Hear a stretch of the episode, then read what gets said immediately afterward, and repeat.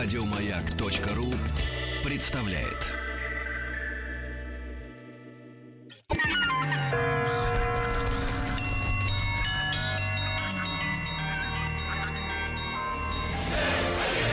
Русский мир.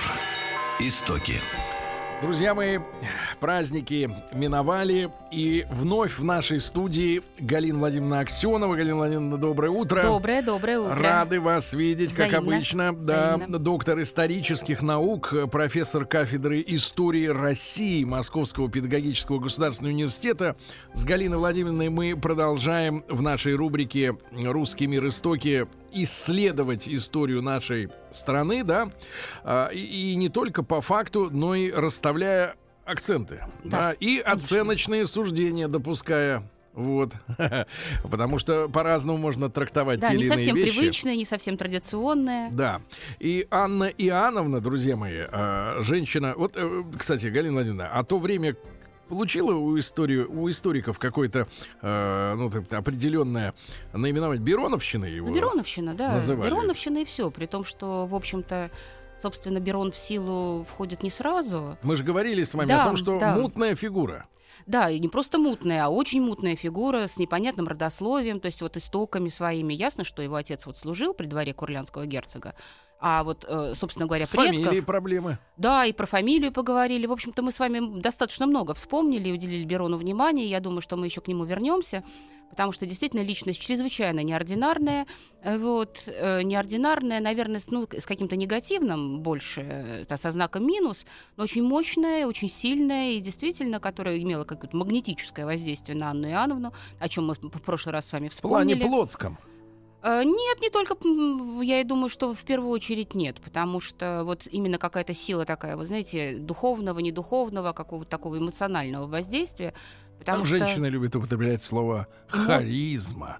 Нет, слово харизма я, так сказать, не очень люблю употреблять, тем более слово харизма, в общем-то, оно по происхождению своему связано все-таки с церковью в большей степени, с богословием, и когда понимаешь смысл и значимость этого слова, то харизма как-то быстренько уходит из твоего обихода и употребления. Вот. А возвращаясь там, нет, я не сказала бы там о какой-то харизме Берона или нет, но действительно бывают вот какие-то взаимоотношения выстраиваются между людьми, когда вот просто присутствие человека вот на тебя давит, подавляет, застав... ну, как, знаете, удав на кролика действует. Вот, э, наверное, вот такое воздействие. если- Гипнотически. Гипнотическое, да, потому что это отмечали абсолютно все э, современники Анны Иоанновны и современники Берона, потому что ни на кого другого он не имел такого воздействия. Ну, какая-то такая связь магнетическая. Помимо всего прочего, есть вот такой еще один момент, о котором мы в прошлый раз не вспомнили, но вполне можно сказать, что, собственно говоря, э, сын э, Берона, Карл, о котором вспоминают, вот, ну, принято говорить, хотя никто не знает, насколько это точно, что это был ребенок Анны Иоанновны, который был рожден вне брака,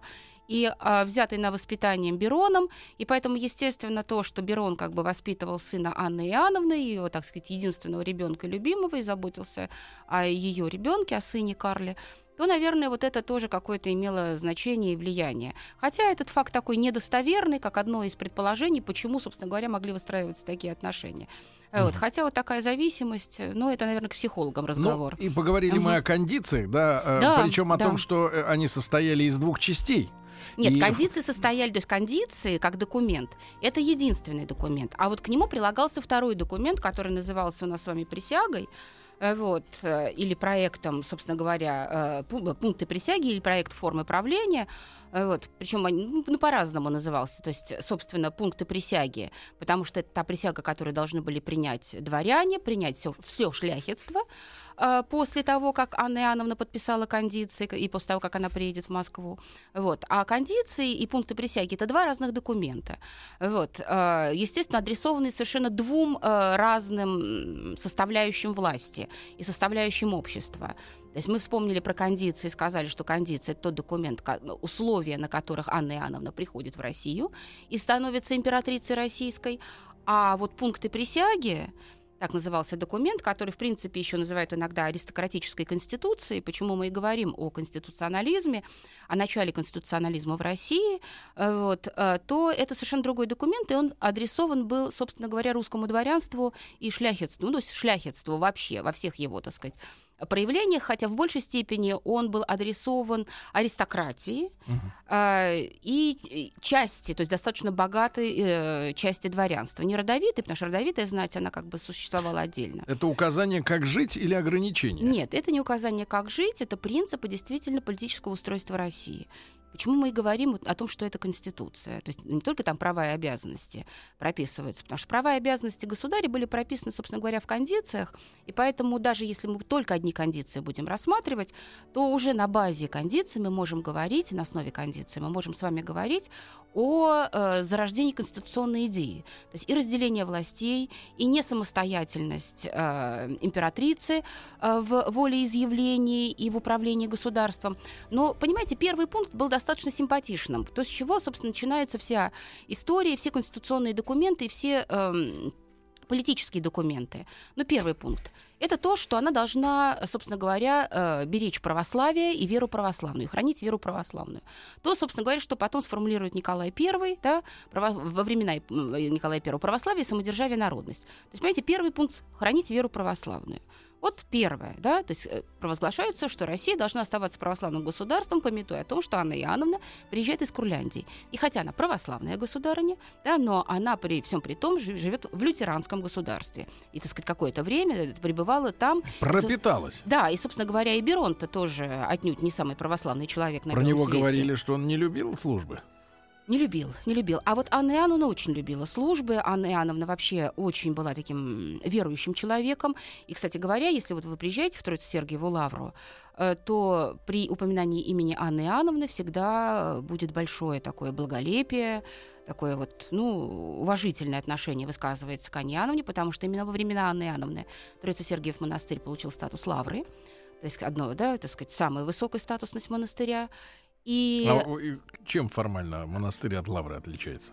Ну, собственно, Лавра — это э, монастырь, э, который уже ведет, так сказать, ну, и, ну, как бы там попроще для народа. По-светски. Нет, ну по-светски, не по-светски не получится.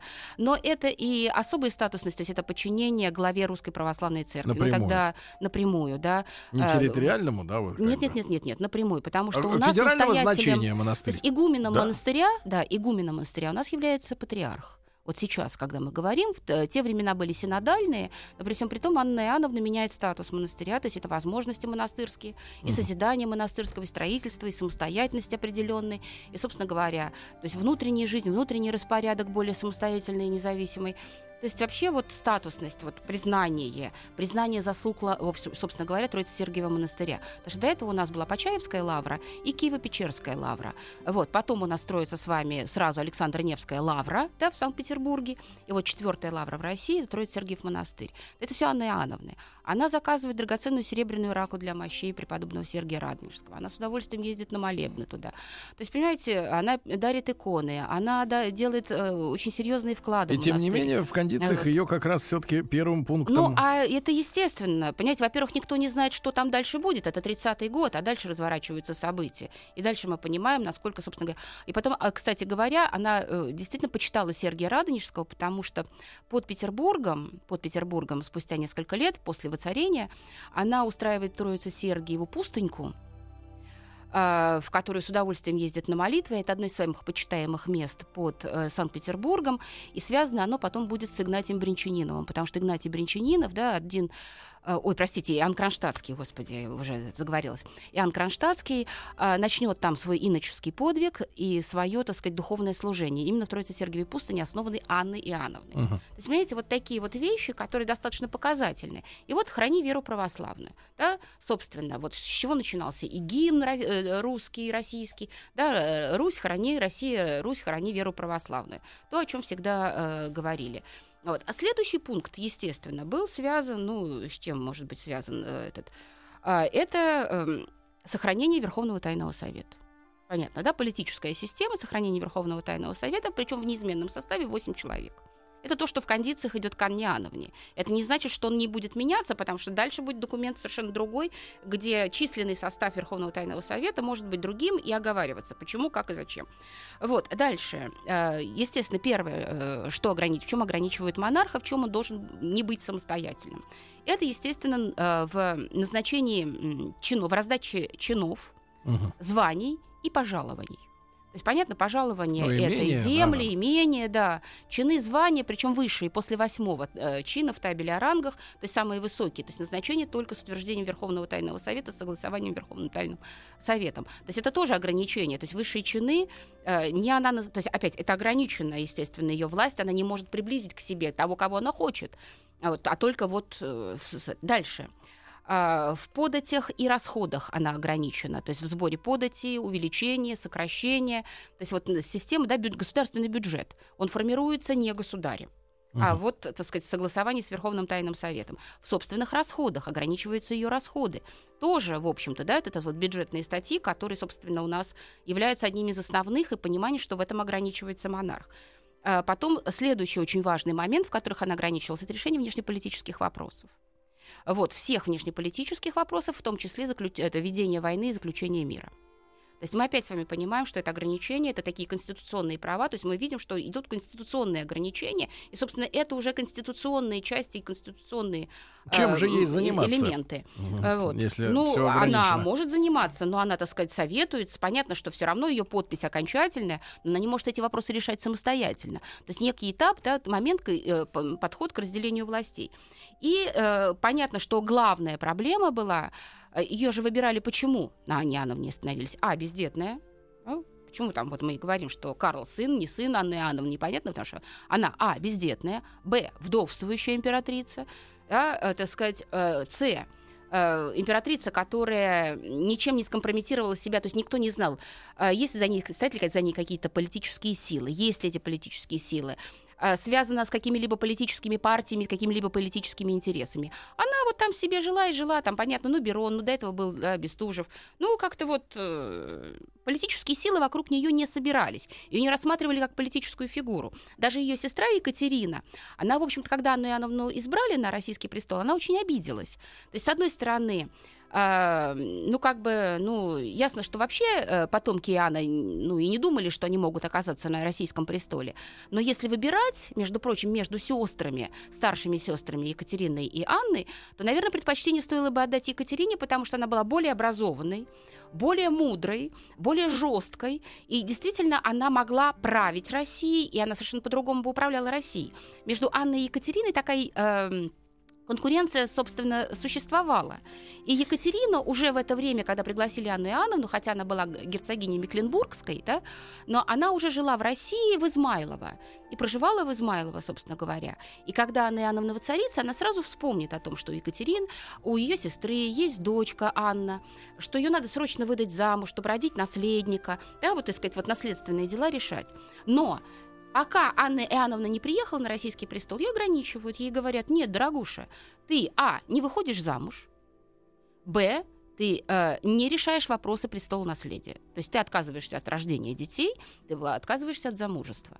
Вот. И мы с вами прекрасно понимаем, что, собственно, да, власть на основании этих документов сосредотачивается в руках Верховного Тайного Совета, то есть вот как бы олигархическая форма правления, которую так и воспринимали. И, собственно, Соловьев и писал, что власть бы сосредотачивалась в руках олигархов, восьми олигархов, и что государство существовало бы, власть существовала для этих восьми.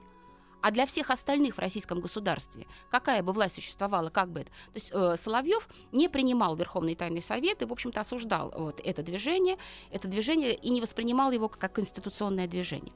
Но дело в том, что верховники, собравшись, э, после смерти Петра II вместе, они э, написали этот документ, создали этот документ, причем автором документа был Голицын. А диктовался этот документ и, что называется, корректуру и редактуру вел Астерман. Что Мгм. тоже достаточно интересно, потому что Астерман окажется первым человеком, одним из тех первых, который придаст Верховный Тайный Совет и будет настаивать на м, неограниченной власти Анны Иоанновны. По одной простой причине. Следующий, он знал текст следующего документа, который составлялся опять-таки э, в среде э, верховников, и э, крайне, что называется, левые тенденции, радикальные тенденции, конституционные тенденции представлял именно Дмитрий Михайлович Голицын, вот, который, в общем-то, сказал, что пир был готов, но только участники этого пира были его недостойны, понимаете? То есть пир-то все действительно, конституция могла состояться, и конституционная монархия могла в России утвердиться. Но не состоялась. Почему не состоялась и в чем смысл этого документа?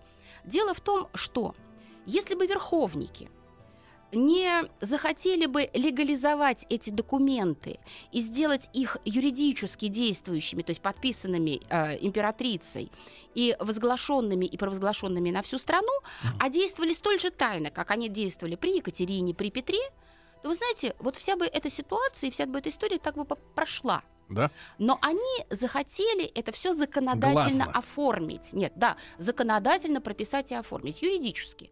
То есть не быть серыми кардиналами где-то тайно из-под тяжка руководить. А раздобыть себе А документы. просто, да, формально, юридически все это, этот статус закрепить. И это была первая ошибка, которую не приняли. То есть тайна, пожалуйста, юридически оформлено, вызывает недоумение, да, вопросы. И вот появляется, и главное, что оглашается тот документ, который составлен для Анны Иоанновны. И этот документ она подписывает, но при этом к ней же э, приходят сразу два посланника. Один посланник от Верховного Тайного Совета, который приносит документ, она подписывает, а второй от несогласных, от Феофана Прокоповича, Ягужинского, э, э, Корсаков, который говорит, подписывай, дальше разберемся. Вот что называется. э, Понимаете, слово взял, слово дал, слово взял. Как бы не, не тот вопрос. Анна Иоанновна подписала, вот Анна Иоанновна приезжает. Значит, для нее документ был оглашен. А следующий документ, и в этом была большая ошибка, ведь это пир-то был готов, что его готовили тайно. И хотя этот документ составлялся в интересах всего российского дворянства, всего дворянства, всего шляхетства, и выборная система, избирательная система была прописана, и прохождение законодательных документов, как они должны проходить, вся, вся система прохождения документов, все слои населения были прописаны, и бю- бюджеты, и налоги, все было прописано в этом Это большой труд. документе. вот, да, сейчас я не визуально. скажу. Он визуально это 16 страниц текста. Мгм. И он состоит из 16 пунктов, как же называется, 16 страниц, 16 пунктов. Документ сохранился. К сожалению, он хранится в Российском государственном архиве, здесь, в Москве, точно так же, как и кондиции, надорванные Анны Иоанновны, потому что она их не разорвала, она их надорвала. Как чек в Э, магазине. Вот, да? да. И вот эти документы, естественно, были переданы на вечное хранение как факт, так сказать, вот такого, факт истории государства российского, политической истории государства. То, что всегда очень бережно хранилось э, в Отечестве нашем. А второй документ, он не был известен, он не был оглашен. И считали, что этот документ второй, который у нас называется, да, пункты присяги, его надо было, Анна Иоанновна должна была огласить сама. То есть верховники, желая ограничить власть самодержавия и желая расширить права дворянства и предоставить дворянству больше прав в управлении государством, в общем-то, дворянству как таковому не доверяли Мгм. и действовали тайно. Ну, Верховный тайный совет, мы в прошлый раз сказали, да, они состоят из тайных советников, да, и в государстве давно сложилась система, когда важнейшие государственные вопросы обсуждаются тайно и не выносятся на суд а, жителей и граждан государства Как ЦК вот. Политбюро. то, естественно, Ну, примерно. здесь, ну, система-то, в общем-то, она везде одинаковая, потому что верховники собственный орган свой-то создали по типу и подобию Швеции. Для них Швеция, вот э, с петровских времен, Швеция была идеалом государства. И то, как там развивались события, политические события, политическое устройство выстраивалось. Точно так То есть и не сами придумали. Нет, они брали хороший опыт и за основу. А этот хороший опыт у нас был опытом, собственно говоря, Швеции. С Галиной Владимировной Аксеновой, доктором исторических наук, продолжим совсем скоро. Мы сегодня говорим о времени правления Анны Иоанновны.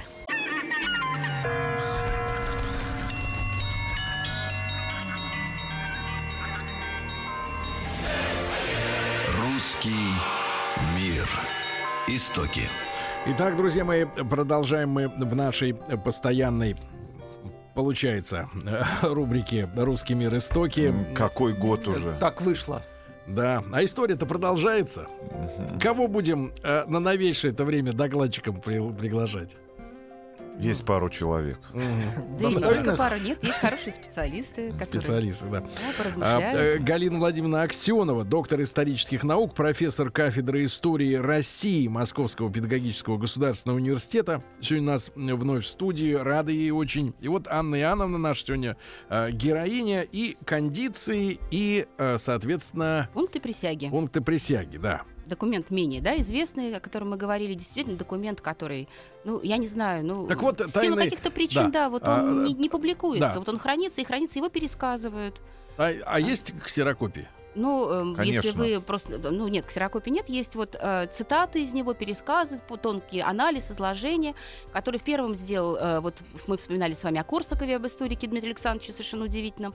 Э, Соловьев его вспоминает, его вспоминает Павел Григорьевич Кузьмин. То есть вот историки, когда пишут о временах Анны Иоанновны или о деятелях этой эпохи, они, безусловно, этот документ вспоминают и, безусловно, его цитируют.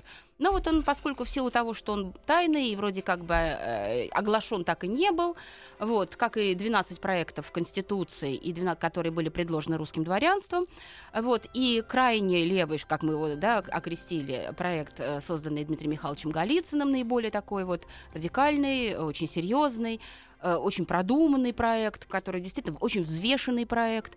Вот. Они все остались, вот, э, что называется, как архивные документы, они хранятся в архиве, естественно, архи- э, в, Центральном, в Российском государственном архиве древних актов. А как же и- произошел-то бунт против э, Э, вот. А, в верховников? общем-то, там, там все достаточно просто происходило, потому что, ну, ве- собственно, э, кондиции-то огласили. Кондиции огласили. А кондиции показывали, что, в общем-то, власть сосредоточится в руках восьми человек. Причем, опять-таки, знаете... Мутных.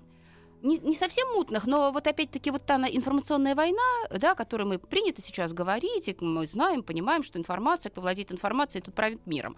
Э, Вот. А, собственно говоря, информация запускалась таким образом, что вот верховники разработали документ, э, в котором вся власть сосредоточена в их руках, и никого они не допустят, и вместо одной императрицы, это вот мнение Миниха на тот момент, и мнение Феофана Прокоповича, людей, которые современники и действующие лица, что вместо одной э, императрицы мы будем иметь восемь правителей, восемь узурпаторов, которые э, сосредоточат власть в своих руках, и в итоге что же мы будем иметь в своем государстве? То есть, хотя на самом деле, и что это представители аристократических родов, Э, и, собственно, вы понимаете, что если это аристократические знатные представители этих знатных родов, то, в общем-то, незнатное дворянство, служилое дворянство, то бишь шляхетство, оно, в общем-то, оказывается, как бы вроде отталк- от власти отторгается. Хотя на самом деле на самом-то деле э, представители знатных родов были в половине, то есть там было 50% представителей знатных родов, ну, Голицыны и Долгорукие, а там же был Эстерман, э, который, собственно говоря, иностранец, э, э, там был у нас с вами и Толстой, и хотя знатный род, но он, так сказать, служилый и немножко так, ну, другого качества, правда, к тому моменту Толстой уже скончал, но не суть важно.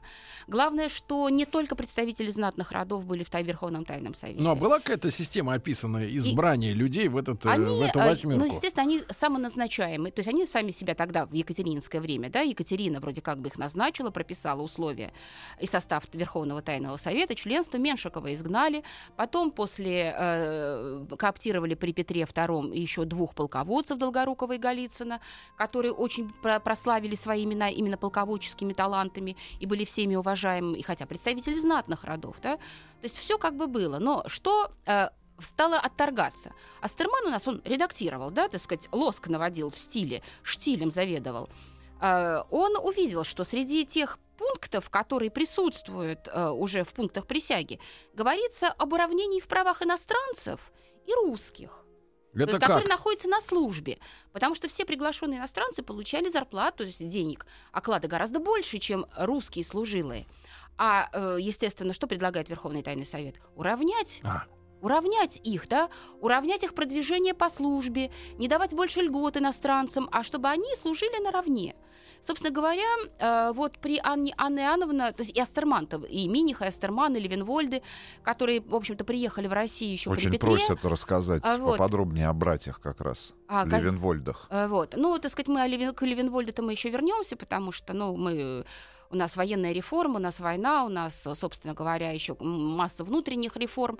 Вот. Но ясно, что, собственно, самой яркой личностью в это время, во времена Анны Иоанновны, был, конечно, Миних. Ну, то есть помимо Берона, но Берон это фаворит, Берон, который действительно управляет государством, мимо него не проходит ни одно событие, ни один мир, ни один договор, ничего, и чтобы... а Миних? вот, а Миних — это, собственно говоря, вся военная э, история наша, все военные реформы, все военное ведомство. То есть Астерман руководит внешнеполитическим ведомством, внутренним ведомством руководит у нас с вами, э, собственно, Миних. А Левенвольды? Вот, э, ну, Да что ж вы не имеете-то? как вам прям вот это Левенвольде, фамилия, я понимаю, что красивая. Ага. Давайте э, останов- Они здесь- за что отвечали? А Вот. э, Левенвольде у нас отвечал тоже и за военные дела, потом он за экономику отвечал, и Берколлегией руководил. А Вот. То есть, э, но, собственно говоря, все равно вопросы, связанные с Берколлегией, то есть с разведыванием, развитием промышленности, разведыванием э, запасов, руды, да, недр, Недр. недр наших замечательных. В общем-то, здесь очень многое сделал э, Василий Никитич Татищев, наш замечательный историк, потому что, собственно говоря, к Берколлегии он имел отношение. Э, Вот. И освоение Урала, э, присоединение народов Южного Урала, Казахстана, э, то есть малый казахский з- жуз, большой казахский жуз, которые, так сказать, э, боролись в это время с джунгарами, с племенами джунгар, э, и те их, в общем-то, достаточно такое противостояние сильное, то есть защита, собственно, э, казахов, и их включение, и история их включения в состав российского государства, это, собственно говоря, Василий Никитич Татищев, который был отправлен туда, на Южный Урал, на Оренбуржье, Оренбуржье и, собственно говоря, строительство крепости Оренбург. Это все времена Анны Иоанновны. 50 крупных городов. 50 городов было поставлено при Анне Иоанновне на южном порубежье России защита русских городов, среди самых который, самый крупный из которых это, собственно, город Оренбург. Наш замечательный, да, интереснейший город. Были там А, совсем вот. недавно. А, просто ну, сам по себе история возникновения, да, и Рикаори, Татищев, ну, то есть там столько имен связано, и, собственно, разведка Урала, и дальше это серебряные рудники, это, собственное уже серебро и драгоценные металлы, это, собственные золотые рудники, которые разведываются, на- разведываются на Алтае. То есть тут вообще работа Берколлегии, конечно, была колоссальная, хотя, в общем-то, недовольства было достаточным Вернемся к Э, путчу. К путчу вернемся, да, потому что вот смотрите, а, во- дворянство не знает о том, что, собственно говоря, верховники не, совсем не собирались сосредотачивать власть, всю полноту власти в своих руках. Они в первом пункте пунктов присяги написали, что их орган создается для помощи государыне в управлении государством. Для помощи государыне в управлении государством. И что все самые важные решения будут приниматься, самые важные решения для государства, на общем собрании Верховного Тайного Совета, Сената, Генералитета и э, представителей самых знатных шляхетских родов, то есть шляхетской аристократии, дворянской аристократии. То есть только при таких условиях, причем выбранной представительской э, аристократии, то есть опирались на опыт Швеции в данном случае, вот эта вот выборность, А опора. они не опубликовали эту документ? Нет, документ не оказался не опубликованным, потому что документ оказался вот эта тайна, естественно, собственно говоря, изгубила верховников. Вот это следование определенному канону, прежде всего, ну, тактические были просчеты. Ну, как и, собственно говоря, в декабристском движении и позже. То есть вот, собственно, тайна и не оглашение главного документа, недоверие. То есть э, верховники действовали для того, чтобы расширить права дворянства во- в интересах дворянства как такового, но этому дворянству они не доверяли. И они очень хотели, чтобы, собственно, пункты присяги были провозглашены Анной Иоанновной и исходили, потому что уважение к государю есть, государыне. И вот Анна Иоанновна, принимая, да, вступая на российский престол, она, собственно говоря, и огласит вот эти пункты присяги, эти 16 страничек текста. А Вот, среди которых и уравнение в правах, и соблюдение интересов дворянства, то есть сокращение срока их службы, а вот, и там и зарплаты, так сказать, и уменьшение э, налогового сбора, и отмена монополий, э, то есть, э, и, то есть э, и попытка облегчить оброк, то есть поборы с крестьян, то есть все слои населения просматривались. И при том, что одним из важнейших пунктов, э, что дворяне не начинают служить с подлых должностей. То есть они сразу вот ро- родились, да, и сразу вроде как начинают служить, и когда они вырастают, они уже у нас в низшем офицерском чине находятся.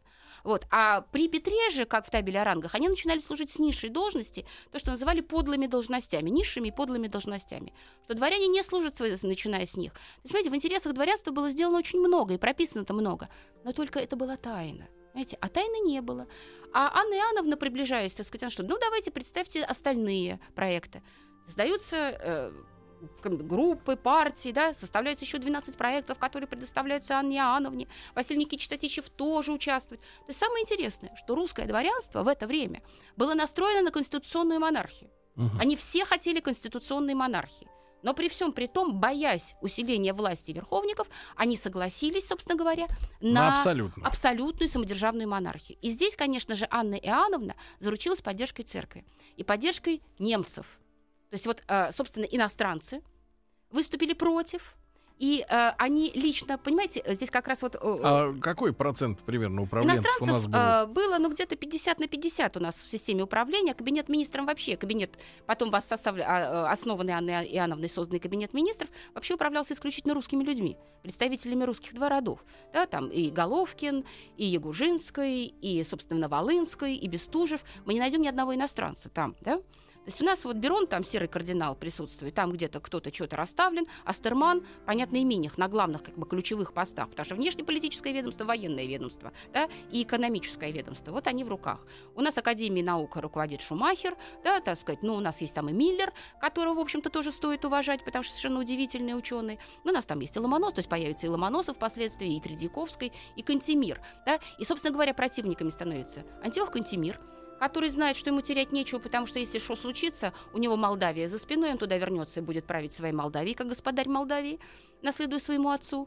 А, Астерман, естественно, он немец, и он вообще всегда болен, как чуть что. Понимаете, как надо участвовать в чем-то, он сразу больной. Вот, это совершенно замечательное явление. А Феофан Прокопович, как человек, который выслужился при Петре, и, собственно говоря, он порождение э, неограниченного самодержавия, он, естественно, выступает за неограниченное самодержавие. И понимая, э, что вот эм, расклад сил такой, вы знаете, 50 на 50, сторонники и несторонники, но тут свою роль сыграла гвардия. Когда Анна Иоанновна приехала, и вот это видит, что баланс сил, вот они покачиваются на весах, и есть какое-то равновесие, то тут выступает гвардия, и гвардия поддерживает неограниченное самодержавие. Почему А кто их так а вот, сагитировал? э, то есть, э, собственно, ну вот гвардейцы как элитные войска, созданные Петром, да, то есть там есть э, свои нюансы. И, собственно, вот гвардия, которую, э, ну, понятно, что в гвардии у нас с вами присутствуют немцы, тот же самый Миних, да, э, в гвардии служит, хотя там, в общем-то, русских полководцев более чем достаточно, тот же Долгорукий и Голицын, а Василий Лукич э, Долгорукий удивительный, Э, то есть э, Дмитрий Михайлович Голицын, она поддерживает Анну Иоанновну, и Анна Иоанновна, так сказать, была, собственно, и возведена на российский престол, то, о чем не принято говорить, не дворянством вообще как таковым, а русской гвардией. И, собственно, почему она в знак признательности гвардии создает еще один гвардейский полк Измайловский. Вот э, опять, который раз, Рустам Иванович, возникает тема. Без гвардии никуда. Национальная гвардия. Точно.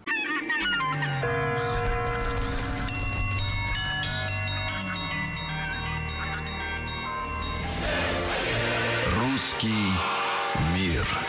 Истоки.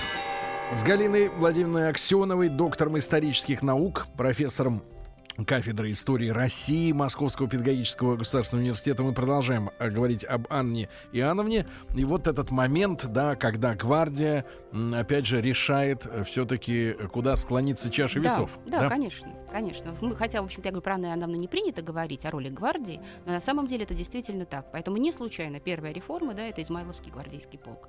Э, Вот. И 25 февраля, собственно говоря, 1800, э, 1730 года Анна Иоанновна у нас провозглашается императрицей. Она разрывает те самые кондиции, вернее, надрывает, потому что разрывает, мы понимаем, что да? Но Вот как это происходило? Истерично? Нет, ни в коем случае. Или Ну, культурно? зачем же? Культурно, все красиво. Ей Кандалы позволили. мягенькие были? Вот. Но, понимаете, при том, что, в общем-то, она очень... Ну, она вот действительно, я не знаю, то ли советники мудрые, то ли она все-таки была не так глупа, как о ней принято писать, в смысле, с недостатком образования. Потому что э, все репрессии, которым последовали против верховников, а Верховный Тайный Совет был учреж- э, устранен и упразднен практически на следующий день, э, то есть его все члены подверглись реп- репрессии. И э, не изменил мнению своему и своей позиции только Дмитрий Михайлович Голицын, который сказал, да, что пир был готов, да, но собравшиеся были недостойны его. А, э, И он был готов к любой судьбе. Он сказал, я уже прожил свою жизнь. Я готов к любой судьбе, но я себе не изменю. Потому что, собственно говоря, все проекты, и его проект, да, продвижение законов, как избирать, система выборов в России, э, как все будет по- подписываться государни, как будет подаваться и готовиться в государстве, собственно, законодательство, и все реформы будут проводиться. Это было продумано Дмитрием Михайловичем. Вот все они подверглись репрессиям. И самое интересное, что э, репрессии начинаются с чего? Отправили, то есть сняли с должности, отправили в свое имение, потом отправили в ссылочку, а потом через несколько лет и казнили. Серьезно? Да, то есть ча- э, некоторых из них. Нет, нет, нет, не всех. Кто-то умер своей смертью, успел умереть своей смертью. Вот. А кто-то, собственно говоря, да, был казнен. Но В данном случае, когда мы вспоминаем о де- деле Артемия Волынского, ведь посмотрите, что вызывает вот у нас э, да, э, неприятие к Анне это событие последнего сорокового года, ее последнего года ее э, правления, царствования. Потому что, собственно, Волынский был представителем одном из родовитых российских фамилий. И когда, вот если бы Анна Иоанновна его отправила бы в ссылку, а потом бы казнила, то есть участь бы Волынского приняли бы совершенно спокойно. Но поскольку э, Волынский был да, оклеветан, там, э, значит, э, предан, и его решили сразу казнить, да, расправиться с ним, казнь, и более, и более никак, э, то вот это вызвало колоссальное недовольство. Как это можно с представителем русской знати, э, с таким человеком, который возглавлял кабинет министров? Ну да, вороватый, ну да, не совсем честный. Ну извините, а кто там не вороватый-то? Э, в в общем-то. И вот эта реакция, да, что ну нельзя так поступать. То есть общество, мнение должно быть подготовлено, вот это Ну, информационное. то есть Верховников их так потихоньку в Их ад, в ад потихонечку, спустили, да, да? их потихонечку, потихонечку отстранили от власти. Но ведь главное, знаете еще что? Ведь верховники очень мудро думали о бюджете государственном. Ведь они среди пунктов писали, что столицу надо оставить в Москве. А среди аргументов было что? На строительство Петербурга сколько денег надо? Да? Сколько надо вкладывать бюджетных денег, а у нас сколько вопросов в государстве? да?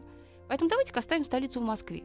А Анна Иоанновна в 1931 году переезжает в Моск- э, из Москвы э, в Петербург. И столица опять возвращается в Санкт-Петербург. А вот, э, вот эти вот моменты. А, собственно говоря, реформы начинаются уже сразу с 30 года. Миних назначается, создается кабинет министров а, вместо э, коллегий. Да, и, собственно говоря, кабинет министров, и возглавляет кабинет министров кабинет министр. И, собственно говоря, э, Анна Иоанновна, которая и могла бы согласиться с верховниками-то, она же на заседание кабинета министров ходила три раза в году. Она не ходила. И, собственно говоря, опять-таки, своей рукой она подписала закон, согласно которому три подписи членов кабинета, трех членов кабинета министров равняются подписи государыни. М. То все равно, понимаете, вот эти документы, то есть э, волей-неволей, это по сути дела, да, у нас сохраняется самодержавие в России, но Анна Иоанновна, ей скучно было присутствовать на заседаниях. Вот три раза в году она появилась, представьте, за 10 лет 30 раз на заседание явиться. А все остальное подписывалось и решалось помимо, так сказать, ну, понятно, что да, она ставилась в известность в какой-то степени, но подписывалось, и все решения принимал кабинет министров. Поэтому был это очень серьезный орган, который создали так, вместо. Да, Сенат, в общем-то, был так отодвинут. Вот, в общем-то, шла э, реформа. И, безусловно, в 30-м же году начинается у нас военная реформа. Военным ведомством, то есть руководить военной реформой. А зачем она автором. была нужна? А Ну, вопрос всегда для чего? Ну, э, Петр плохо создал плохую ну, армию? вы создал? нет, понимаете, процесс эм, создания, он достаточно долгий. И создав армию, Петр I начинает же создавать армию в 1699 году. Да, рекрутчина у нас начинается, рекрутская повинность.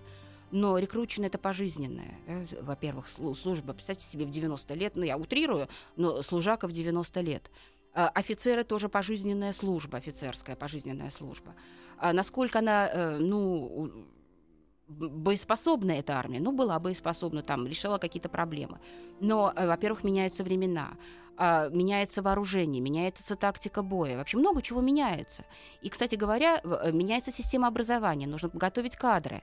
Потому что если раньше там с мечом ну, и луком, ну, трируя, с копьем ходили в бой, то здесь огнестрельное оружие, которое развивается, те же пушки, те же мушкеты, те же фузеи, которые появляются и развиваются. То есть, в общем-то, не стоит на месте э, военная мысль. И, естественно, образование требуется для подготовки кадров. И вот понятно, что надо провести реформировать армию, изменить э, принципы набора армии, службы в армии, э, изменить систему образования в армии. Если уж солдаты служат, и надо что? Позаботиться об их образовании, о медицинском обслуживании, об их э, жилье проживании, потому что это тоже же вопросы, где жить, собственно говоря, вот эти военные поселения, это квартирмейстерская, ка- это, или мы будем строить казармы. То есть история казарм у нас с вами начинается со времен Анны Иоанновны с реформы Миниха. Не Мгм. все удалось реализовать. А до этого как собственно, они жили? Э, Были расквартированы полки, вот э, из- гражданам? принцип, да, расквартирование, на квартиры вставали. Вот он этот принцип, который будет Представьте, жить. Рустам Иванович, Э, приходите вы домой А вечером, там- а у вас там солдат Мгм. живет. А, Поэтому э, С и, мушкетом. и, собственно говоря, А- и И кто сильнее, вы или солдат? И потом дома? система образования, надо же военных обучать, причем офицеров. И принимается, Миних пишет, прописывает, офицером может стать только человек, получивший образование. Получил образование, ты офицер. Не получил образование, не сдал экзамены, ты не офицер. Так, ну Да. что, к реформам тогда, Анны и Анны, приступим в следующий, Следующий раз. раз, да, да. Галина Владимировна Аксенова, доктор исторических наук, была с нами. Если не успели послушать в прямом эфире, сделайте это в любое удобное время на сайте радиомаяк.ру. Э, Галина Владимировна, огромное спасибо. Всего Спасибо. вам самого доброго. Еще больше подкастов на радиомаяк.ру.